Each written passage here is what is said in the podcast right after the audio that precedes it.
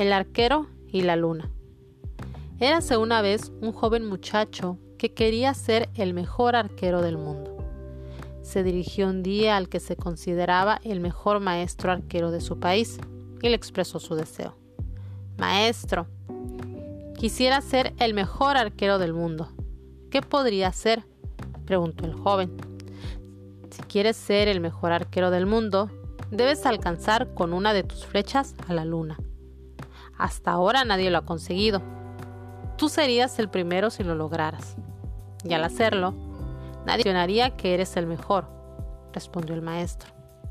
De este modo, el arquero decidió seguir el consejo que le había sido dado. Preparó su arco y sus flechas, y cada noche disparaba a la luna que salía tras el horizonte del mar.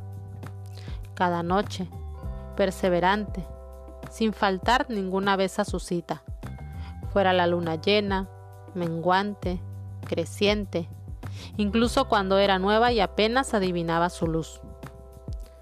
Los vecinos y amigos se burlaban de él.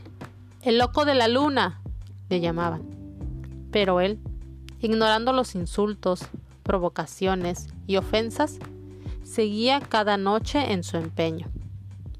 El caso es que nadie sabe si en alguna ocasión alcanzó la luna, pero su empeño y los millones de disparos de flecha que realizó en su intento por alcanzarla tuvieron un premio secundario.